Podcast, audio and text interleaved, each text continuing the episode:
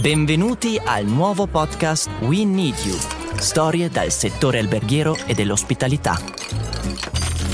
Cameriere, concierge, capocamerieri, cuoche e molti altri professionisti danno voce alle storie e raccontano il loro lavoro quotidiano nell'eccitante e impegnativo mondo dell'industria alberghiera e dell'ospitalità.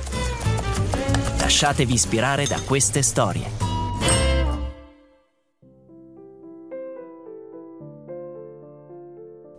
Nella puntata di oggi vi racconteremo la storia con il titolo Granchio o sondesto di Sara Pirri. Sara Pirri ha sempre vissuto da piccola l'ambiente della pizzeria dei suoi genitori. Ha dato spesso una mano ed è abituata a vedere persone sempre nuove e diverse. Ha studiato psicologia a Parma, seguendo il suo fascino per le personalità che abitano il nostro universo.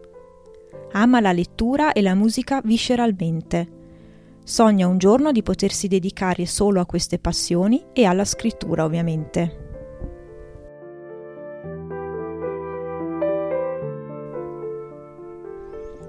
Sudavo da due ore nei soliti abiti da pinguino e mi stavo sciogliendo come l'Artico, causa surriscaldamento globale. Luisa mi aveva già mandato due messaggi su WhatsApp. Non riuscivo a leggerli perché ero imbalsamato nella posizione da benino di sala. Due giovani sposi stavano festeggiando. Finisco sempre per accettare questi lavori, tappabuchi, tappatoppe. Sì, perché io e Luisa abbiamo dei progetti e i progetti si realizzano anche in queste giornate. Ogni volta che lavoro in un matrimonio posso nettamente descrivere la vibrazione della giornata. Li accogliamo con un buffet, finger food nel prato o nel giardino della location, i soliti drink alcolici e analcolici. Il momento dell'accoglienza è quello più teso perché nonostante conosca il lavoro, sono le persone nuove a creare il movimento. Mi prendo due minuti di pausa dalla sala e mi dirigo sul retro del palazzo. Ha delle piccole logge che si affacciano sul cortile interno, ma io prediligo un piccolo terrazzo che svela un giardino fitto, disegnato da siepi e trapuntato di rose. Abbiamo appena servito tre primi a base di pesce, mentre i secondi saranno a base di carne. Vedrai che non dovremo attendere molto, rispondo a Luisa, sapendo che si sta imbarcando e mi risponderà una volta arrivata a Dubai. La sua amica Anastasia è la figlia di uno sceicco che vuole investire denaro in nuove attività commerciali. Mentre torno verso la sala, noto movimenti veloci e slanciati verso la scala interna che porta nelle cantine del palazzo.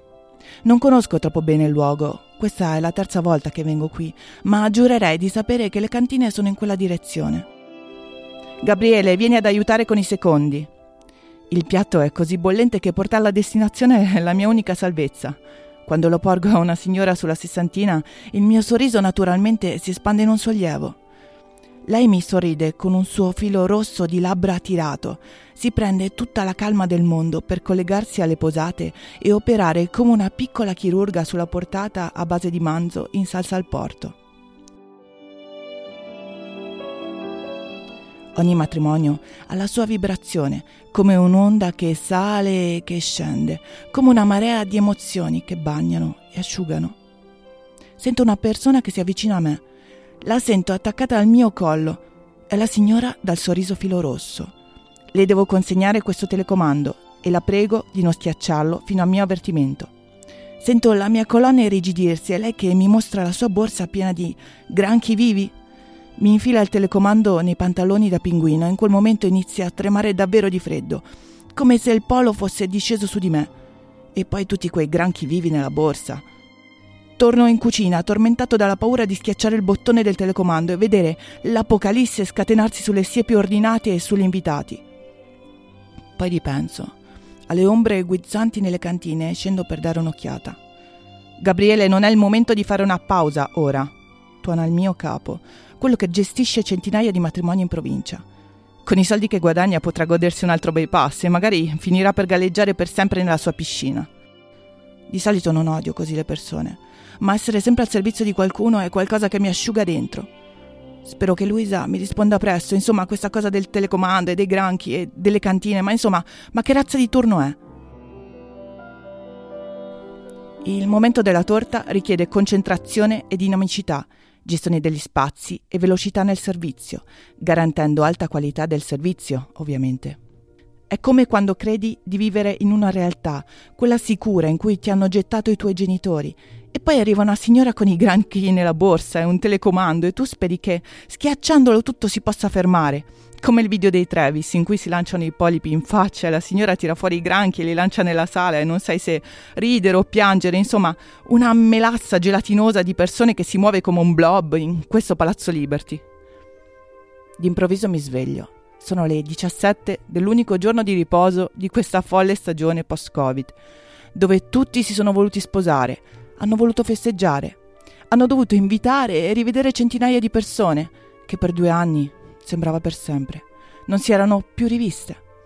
Ma i sogni non mentono. È ora di cambiare lavoro. Questa esperienza non ha più nulla da insegnarmi.